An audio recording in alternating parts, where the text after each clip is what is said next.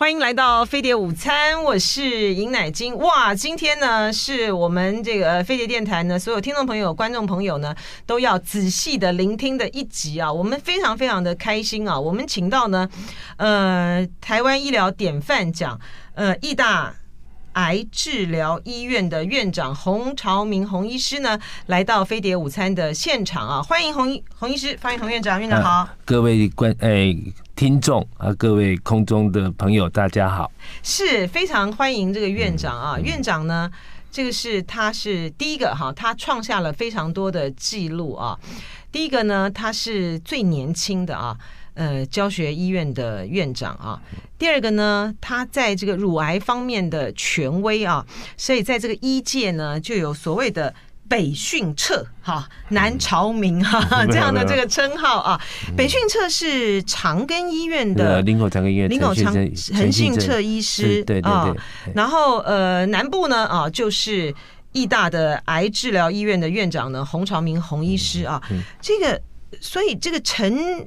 陈陈医师也是您的老师，是不是？哎，以年纪跟那个资历是的。哦，因为您在这个中国医药大学毕业之后，您在这个林口长庚嘛，一开始是在林口长庚，对不对啊？这个呃，这个院长的这个记录呢，是非常的辉煌的哈。他好像一进到这个呃林口长庚的时候呢，都让非常多的呃他的。老师们呢、啊，就经验啊，就是好来了一个来了一个神级的，来一个神级的年轻医师啊。所以呃，我们先谈就是有关于癌治疗的这个部分啊，特别是这个乳癌的部分啊。就是我也曾经这个在节目里面提了好多次哈，就是说这个对于台湾人的女性来讲，就是我周边的这个朋友啊。真的有好几位啊，你就感觉到那种有种惊悚感，就是说家里面呢，竟没既没有这样的病史哈，然后呢，比如说她也是呃怀孕生小孩，就是有哺乳啊，因为照一般来讲，我们都会说这个你如果说没有怀孕啊，没有经过这个哺乳的，好像是高危险群，那都不是，可是呢，却罹患了乳癌啊。而且乳癌呢，常年的来说，都位居女性的癌症的首位，是真的是这样吗？很多癌症哦，就我们看那个国健署十年来的统计啊，其实乳癌是往上往上爬的。嗯，好啊，肺癌跟大肠癌好像还是有一点这种趋势。那至于传统的胃癌。肝癌都有慢慢在走下坡，嗯，那有可能是跟我们的生活习惯、我们的饮食开始都已经变得跟欧风，就是跟比较西方人的相似。好啊，那当当时诶前几年好像有一个影星嘛，安安安洁莉娜裘丽，对。啊，他那个是基因在国外的基因的连的相连相关联的，都会比较比较紧了，就是说。它可能是四十到六十，或者是四十到八十。那台湾台湾的的基因的连锁是不到十 percent，好，就表示说那个博卡的的那个基因在台湾的连锁性是小于十 percent，好，那所以其实我们很多我们也发现我们的病人其实是散发型的。那再来就是说，我们有时候在讲说啊，你出金来的早。嗯，好，或者是呃月经结束的晚，好，或者是或者是说没有结婚没有哺乳，这个是其实这是统计上的相对危险，嗯，但并不代表就是说，我常常在讲说，你下雨天你骑摩托车骑脚车容易摔倒，但不是说下雨天出门就一定会跌倒，有道理，哎啊，所以所以其实台湾是属于散步型的，那加上这几年来。台湾有在例行那种乳房筛检，也会把那个很早期的的那些乳癌发现出来。嗯，哎、欸，那我请教这请教这个呃洪长明院长，呃，就说因为义大义义大自己就有所谓的这个呃精准医疗次世代基因地区 NGS 嘛，对对。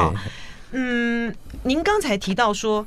这个安杰丽娜·裘莉，哈，她就是做这个基因，她就是做这个基因定序，对不对？因为她的家族，她的妈妈啊，她就是有这方面的这个基因，所以她，呃，她自己是高危险群，所以她就采取了那个，就是切除她的预防性、预防性的，就切除她的乳房嘛，哈。对对。可是为什么台湾的关联性较低？为什么？为什么这样子？您的意思是说，西方人关联性比较高，台湾东方人关联性比较低？为什么？因为我们从那个临床上的数据的统计，还有我们看到的，啊，可能是跟种族有相关。就好像他们的乳癌通常是停经后才发生，那台湾的乳癌通常是会会比较早一点，可能就在停经的前后各五年。比如说，我们停经是五十岁，大概我们四十五岁到六十，哎，到五十五岁这一段。比较是乳癌散发型比哎发生率比较高，原因是什么？现在还没有办法更进一步的探究，是不是？哎，台大台大有医师在在收集，就像之前。那个郭台铭的永龄基金会也一直想要要想要看台湾的乳癌的基因定序啊，不过目前都还没有结论，还没有结论是。对对。所以您所以您刚才说这个我们是属于散发型的，对，可能跟我们的饮食习惯有关系，对对不对？嗯，那这个所以您您知道就是说。您接触过这么多的这个呃病病例哈，你应该知道，就是现在这个坊间，嗯，很多年之前就有流传的一个，就是说，因为我们吃太多素食，然后那个呃鸡肉啊本身呢有打那个什么。这个什么一些什么激素什么什么什么之类的，所以呢，造成我们的这个会你吃太多这个，你可能后来呢就会有，比如说呃，你的月经比较早来啦，甚至于是有乳癌这种，你有听过这样的说法吧？有，但是到底有没有关联啊？那个实际上乳癌的发生是多因素的啦，不是单一个因素就可以解释。嗯啊，不过这个也是属于相对危险哈，因为环境荷尔蒙这。应该属于环境荷尔蒙哈啊，所以就像以前这个塑化剂，其实也有关系，或者是我们诶染头发，因为我我不太喜欢把那个那个讲出来，因为对，因为那个归因，那个要归咎这个原因的话，它就要很精密、很精密的研究，啊，再来有有可能会造成恐慌，那个行业对 的抗议啊，所以我们都几。大概我们都是一个统称的，或者是一个原则性的，嗯，然后来提醒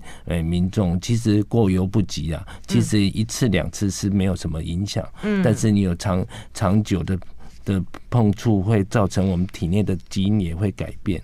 所以这个呃，刚才这个洪朝明院长其实要提醒大家的一个，就是说各种说法都有哈，但是呢，因为你要找到它的那个关联性，它是必须要有很长期的这个研究的啊，而且呢，呃，它呃奏下这个结论呢，对于这个行业呢，它也会造成一个很很重大而不必要的伤害。但是呢，饮食好，饮食它它的确是改变这个人体改变。就是每个人的体质不一样嘛，哈，它是一个改变改变的一个重要因素。可是您刚才却提醒了大家一个很重要，就是说台湾的呃，台湾是属于散发型的，它是在这个呃停经的前后后后，它这个是属于这个这样子的一个阶段的话，所以您的建议会是说，嗯。女性她应该要在多早的时候就开始要定要定期的接受这个乳癌的这种筛检。一一般一般我们现在国健署它的筛检也是从四十五岁到六十九十九岁。啊，如果你有家族史，可以往前五年。但实际上，如果你本身有有相对高风险，或者是你本身有纤维腺瘤这些，但这些都是良性的，那你你只要有任何的。怀疑或者任任何的都可以提早哦，啊，尤其尤其有时候孕妇也是容易被忽视的一群，因为孕妇有时候乳房比较胀，有时候诶比较难难被发现啊。我也曾经有我有有帮孕妇开开刀，就是但是就局部麻醉而没有做全身麻醉啊。他也是到第二期，但是我就是诶一面一面开刀一面帮他打局部麻醉，啊也。开开了开快两个小时，而且我现在小孩子也上上国小了啊，也也蛮蛮正常的，所以所以我们也是也是要提醒那些孕妇，实际上有时候还是要留意哦，而实际上也不是说真的说是在四十五到五十五这段是好话，实际上现在的年龄层也越来越越越低，有年轻化或者是高龄化，高龄化比较少，对不对？诶、欸，高龄化是比较少，但是因为他年纪大，相对的他会被发现也是有机会。哦，所以说您您的刚提醒就是年轻化，哎、嗯欸，您可以不可以谈谈这个？嗯、您帮这个呃孕妇、嗯、呃就是乳癌二期的这个案例，他是怎么发现的？他他应该是自己有梦到啊，他有有，有，当然因为如果是有有如果是哺乳之后。就认知，哎，就是生完小孩的话，那当然你会怀疑说是不是，哎，乳汁阻塞造成了乳块。但是你怀孕过程中，还是有时候有些硬块还是不能忽视的。嗯，哎，然后是他自己碰触的时候，对，啊，他就他就来门诊，啊，做超音波，觉得还是有有异样，所以有做切片，啊，后来证实是。那因为他小孩子已经也超过三个月了，也。就是说，他他的所有的器官也也成成熟了，所以第一个也不可能去拿掉，啊，第二个也小孩的器官都完整，所以在开刀的风险，当然只要局部麻醉，其实对子宫的收缩是影响不大。哎，我请教院长，那个很挣扎吧？就说那个呃，那很挣扎吧，就因为他有生一个了，所以他比较不会说一定要怎么样或怎么样。哦，就说这样，当时在这个呃，当时在这个临床上面的，就是您给他的这个建议，就说他的他们夫妻两个人面对说，哇，竟然得了这个呃乳乳癌哦，然后他那个判断是判断是很快速的，还是说就像您刚才所建议的，就是说，因为他嗯，小孩子已经超过三个月了嘛，哈、嗯，他已经发育是完整的，所以说，您这是一个什么样的一个说服，还是一个很快决断的过程？其实也不是说说要分析给他听，嗯、是因为很有时候我们会觉得，就是说你可能三个月或六个月之后，小孩子生出来，这个乳房的肿瘤会不会变成了怎么样？但是我们我们都会觉得，留得青山在，不怕没柴烧，妈妈。健康，小孩才会健康。没有一种，没有那个说什么为了保小孩子牺牲妈妈，没有这样。我们现在的理论都是一定要先顾全妈妈，再来考虑小孩。我想这个思索已经不再像传统的，就诶，现在妈妈是最大的。啊，哎，这个又牵涉到另外一个问题哈，就是说，嗯，他那个乳癌是开完刀之后，经过化验才确定二期嘛？对不对？然后他那个进程会是多少？因为您刚才讲，就是说，呃，如果等到哺乳，等到那个不是等到整个完成这个呃孕程，小孩生下来之后，他那个乳癌，他的那个乳癌会会这么在这么短期之内，会会比如说本来是一期一，比如说一 A 好，后来就变二 A，然后呃经过了。六个月之后就变成三 A，会是这样吗？今天我们非常的难得啊，请到义大癌治疗医院院长洪朝明洪院长啊。刚才洪院长呢，呃，讲到一个在怀孕三个月的时候呢，呃，发现自己得乳癌的这个病患啊，呃，我我在跟这个呃洪医师在聊天的过程里面啊，我一直有这样子的感觉，就是说。哎，洪医师您好，嗯您好，就是好温柔哈。您讲话呢，就是很镇定，然后呢，慢慢的啊。呃，我那个，您有看，您有看那个韩剧那个《机智医生生活》吗？没没时间看，我只看那个《非常律师》。非常律师语音语，就是我们看那个《机智医生生活》，哇，就有那么多的这个案例哈。然后呢，特别是呢，在妇科的这一这一段。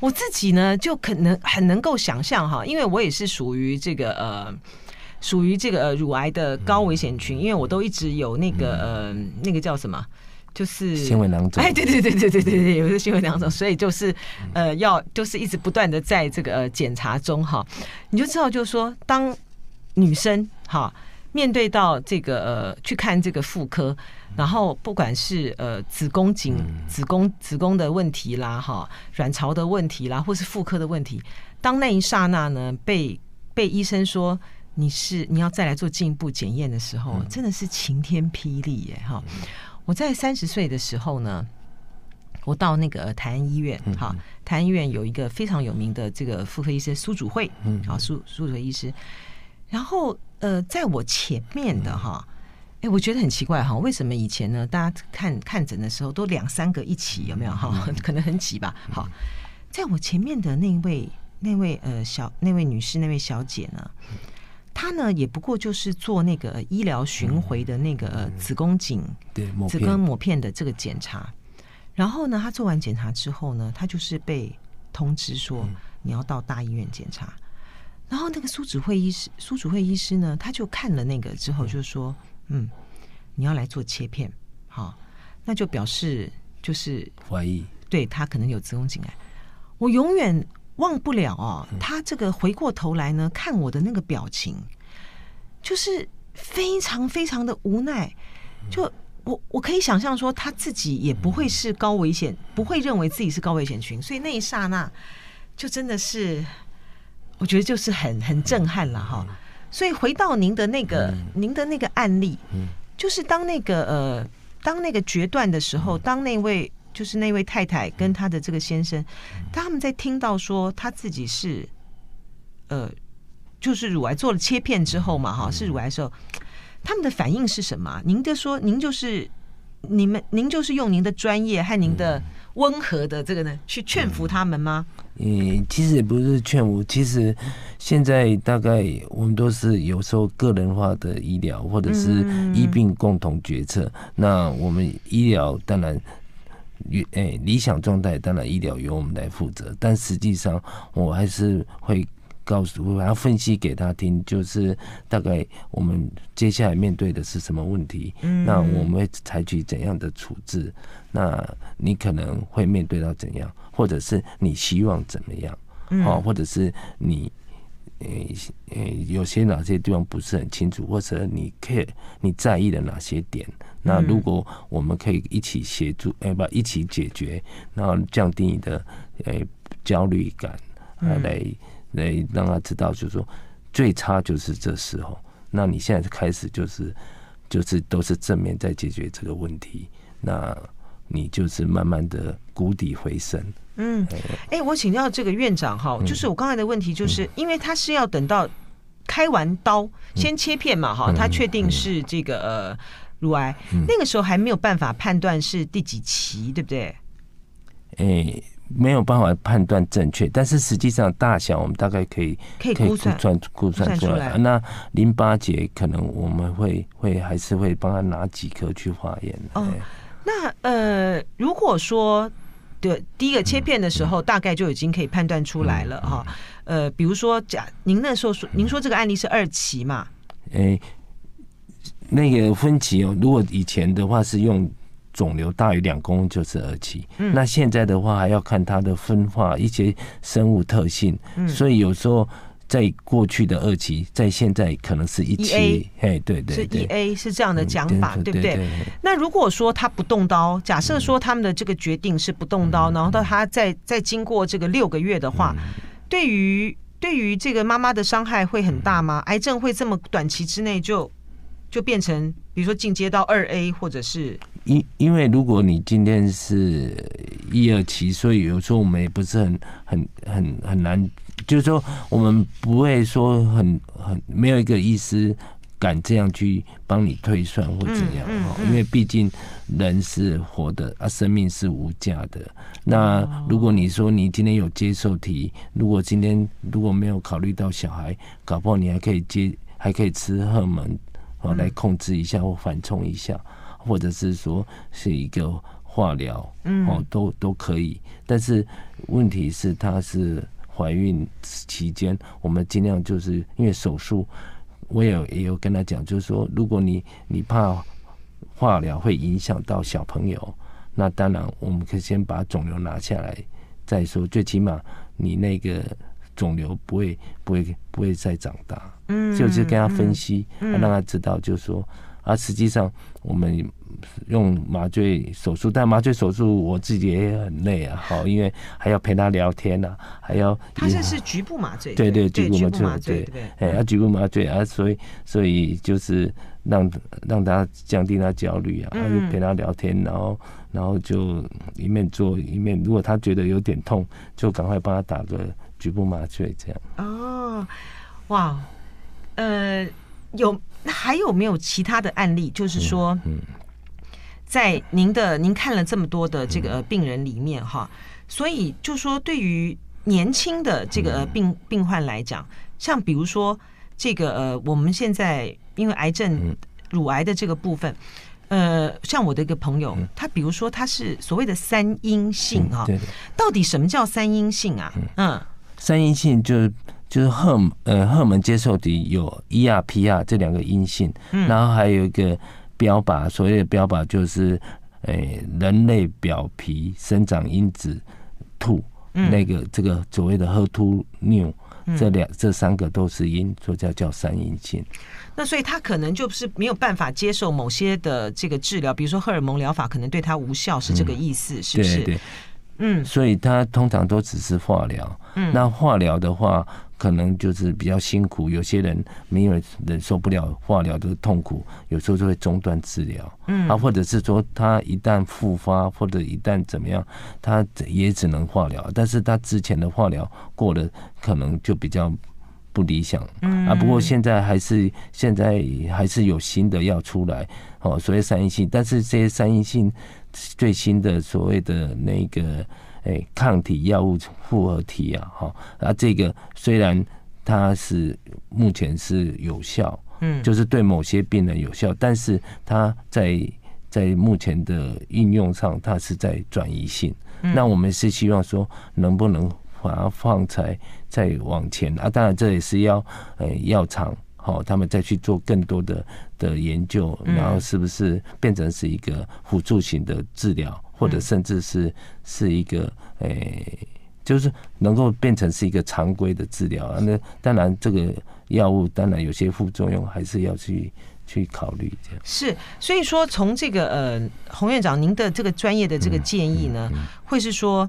嗯，现在呢，对于这个呃台湾的这个女性来讲，哎、嗯嗯嗯，男性也会得乳癌嘛，哈，但是比例很低嘛，哈。对对。那个临床上面的男性的这个乳癌，他是他要怎么样？他怎么样自他要怎么样自我发现啊？嗯，一还是摸，还是还是硬块？是不是？对对，有摸到硬块还是要我我们偶尔还是一年会有一两个是男性乳癌。那他可能是因为练这个呃练就是比如说健身啦，或是。或是呃什么样的这个呃状况，他可能因为男性恐怕都会不是太自觉嘛，对不对？是没有错，但是有时候男性，嗯，毕竟他的胸肌，还有时候。还不像女生女生那么有有弹性，所以、哦、所以它还是很容易被发现，或者是有时候触摸到还是会啊。那个的硬块，嗯、那个的硬块，因为女生我们自己，比如说呃，比从小到大这个都会有这个卫生教育啊，或什么叫大家要注意到这个硬块嘛。可是男性呢就比较少嘛，哈，呃，所以说。要怎么样去告诉男性，就是说你那个的硬块不是因为，比如说啊什么这个什么血管什么呃肌肉紧绷啦不通啦，你不是那种硬硬是揉揉揉揉揉，它化不开散不开，那个是什么样的感觉？要怎么样去形容给男性知道？哦、那那个奶奶奶金哦，我刚才知道他小我一岁，好，也不能叫奶金姐。好，那那个实际上。你像你刚才描述那个是很大很大块，已经很大块了。对对，是是通常我们发现的都是一个一个点状，或者是一个大概一两公分的硬块，嗯，而且那种硬块自己感觉得出来，是感觉得出来的。对对对，对哦，就是因为我还遇过一个案例，他他在跟邻居聊天，那然后就开玩笑讲说，哎，男生怎么会得乳癌？啊，他就。结果他邻居跟他讲说，男生也会得乳癌，结果他就来看我的门诊啊，结果就发现就是了，哦，真的哦，这还是好的，有这还是好的。有有的像有的男生比女生更害羞，因为他觉得说，哎、欸，我怎么有可能得乳癌？啊，一直拖拖到有时候皮肤已经有发现有症状，那当场都比较晚了。呃，就说。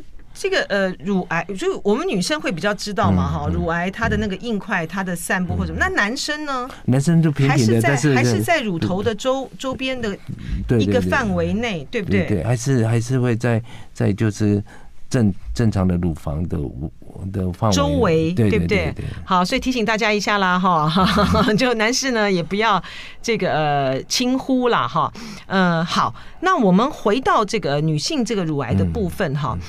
呃，请教这个洪院长，您会就说您刚才会建议就大家，比如说你自己有这个家族病史，或者是说你有什么抽烟啦，或什么那些的习惯的话，其实你应该要提早的、定期的检查，哈，这是第一个。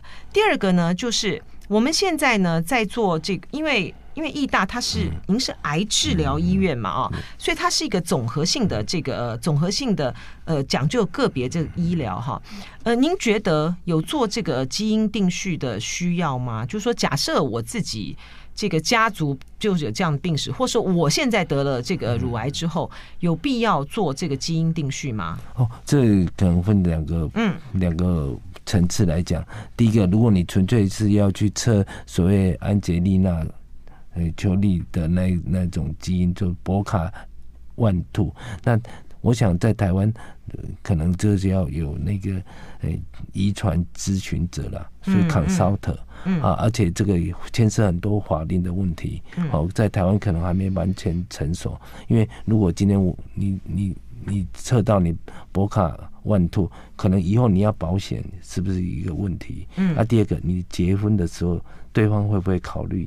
哦，这这很多层面的问题。嗯，那那如果今天当然，如果你今天是因为疾病去测到，那当然就要就要小心。比如说男性，你就要摄护腺癌啊、胰脏癌啊这些都要去关照。嗯，然后女生可能是子宫颈癌或者是卵巢癌，尤其是卵巢癌跟乳癌是比较相关性，所以这可能是还是牵涉到后面的法律问题。嗯，那如果今天你已经有这个疾病，那当然。我我是我们是鼓励测哦，是。那这个呃，因为呃，在临床上面呢，或者是说我们认识的这个朋友里面，我觉得有有好，就是有一些很遗憾的例子了哈，就是说他一在他一被这个诊断出这个癌症的时呃乳癌的时候呢，呃，哎，我有非常要好的这个朋友，他就决定放弃治疗哈。这个其实就现阶段的这个医疗技术来讲。应该是积极治疗吧。其实所有的癌症呢，嗯，乳癌是相对还算不错的，是不是这样子？对对对，而且因为现在医疗技术很进步啦，对对对对，而且药物一直在在出城推行呢。嗯，好，当然我们传统上，你在一二三期，我们都是朝着治愈的的态度去看待这个疾病，或是哪怕你说是第三期的末，我们还是诶。试着要把它治愈。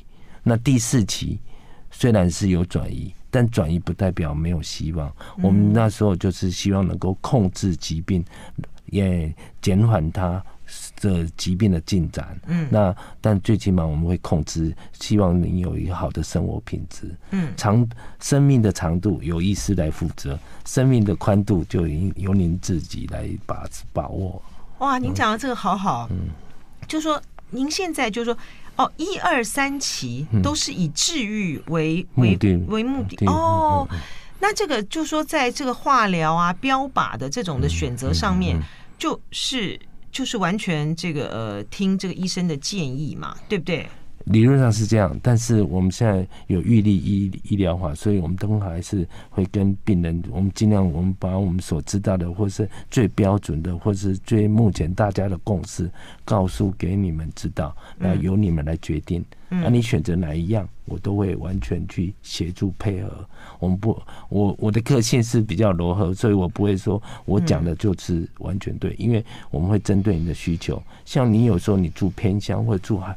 住离岛，你的放射治疗可能可能不方便，那我们就会再再考虑啊。如果年纪大的，可能我们就会以那个因为手术还毕竟是一个比较局部的嗯嗯的的治疗。那你化疗什么都是全身，那年纪大的可能化疗的部分我们就会减缓，或甚至就用药物为主。然后当然手术还是你要把你的病灶先处理掉。嗯，所以因为女性可能会带来一些恐惧啊，哈，特别是这个就是转移呢，当然是到后面的这个事情哈。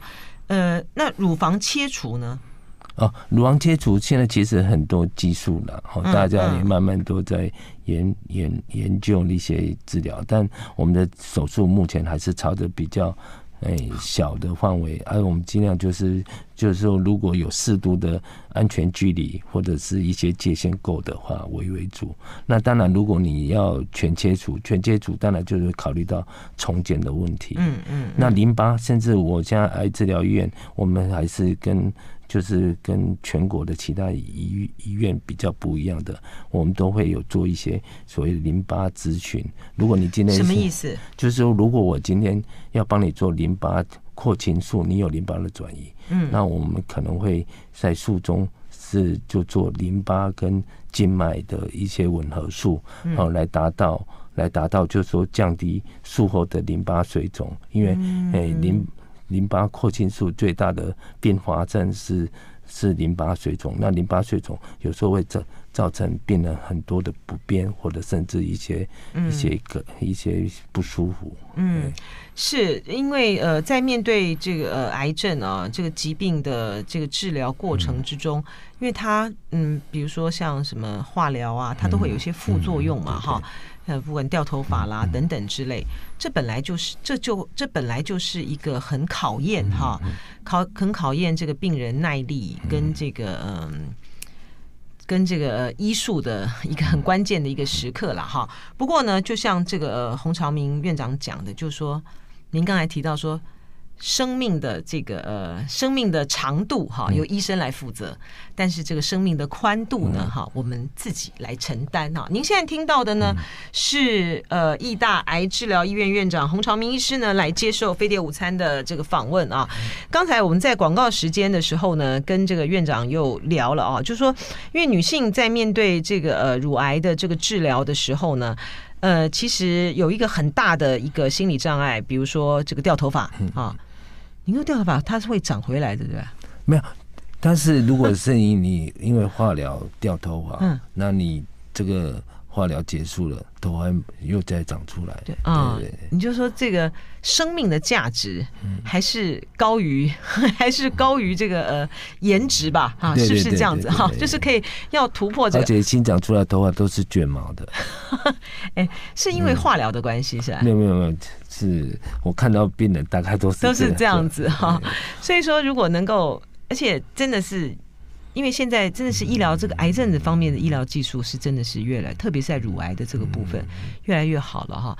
你看这个我的这个在中国时报的这个同同事啊，工商时报的驻华府的这个特派冉亮啊，他也是跟这个癌症奋战很多年哈。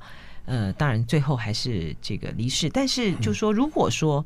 他的这个案例哈，是在现在的话，我觉得我现可能我们现在还能够看到染染量哈，所以呢，真是鼓励大家，就说如发现病不可怕，对对，治疗哈，治疗很重要。因为以前我常举一个例，讲宋美龄，嗯，好，他那时候六十几岁得到好像是第三期，可能后来是是一百零几岁，就是。对哈，对不对？所以说。就勇敢的去面对了哈，勇于面对这个呃治疗的过程，然后这个医这个医术的部分就交给洪朝明院长。这院长，我这个院长是一个很很特别的一个一个传奇的院长哈。我要怎么讲呢？就是说，除了我刚才一开始的说他是最年轻的啊，教学医院的这个院长哈，然后是呃医疗典范奖之外哈，他的开刀呢神。一进到这个呃，从医学院毕业，一进到医院呢，那老师们都觉得说，哇，来了一个来了一个天才了哈！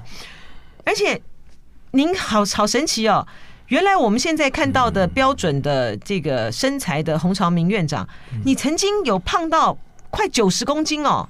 哎，有，因为你当年轻主治医师。好，甚至是住院医师，其实都是要值班。嗯，啊，值班有时候我们隔天还是要正常上班，哦啊，所以可能暴饮暴食，然后也那时候都觉得身体是属于社会的，所以大概也没有说去太注重。嗯，然后后来接了，慢慢接了医院的高层。主诶、欸，主管的行政职务，嗯，就会有一些高阶见证，嗯，那你高阶见证当然会就有红字，所以也开始警觉了，你不能再想说你还是年轻小伙子，欸、他所以所以就在尝试去跑步啊，哦，嗯、不，尝先尝试打球跟登山，就发现好像都没有体重还是没有改变，嗯，然后后来才尝试跑步。真的、啊，跑步是最有效的，是吧？呃、嗯欸，因为跑步比较不占时间，然后第二个也不会还要去找人，还要干嘛？哦，所以比相对像跑步执行起来会比较比较有诶计划了。哦，哎、欸，我请教这个院长哦，嗯嗯、因为呃，我们通常都都觉得说，其实吃才是最重要的关键嘛，哈、嗯。就您那时候呢，也改变了你的饮食，对不对？对，因为有时候我下班去跑步，本来应酬是六诶六点半，然后跑步又也有惯习，到了就七点半，所以我少吃了一个小时。啊，如果甚至要喝酒，我也可以少喝。然后那个您，我好像看到您有那个呃，您有一个您在减重期间，或者在恢复这个身材期间的时候，你有一个菜单，是不是？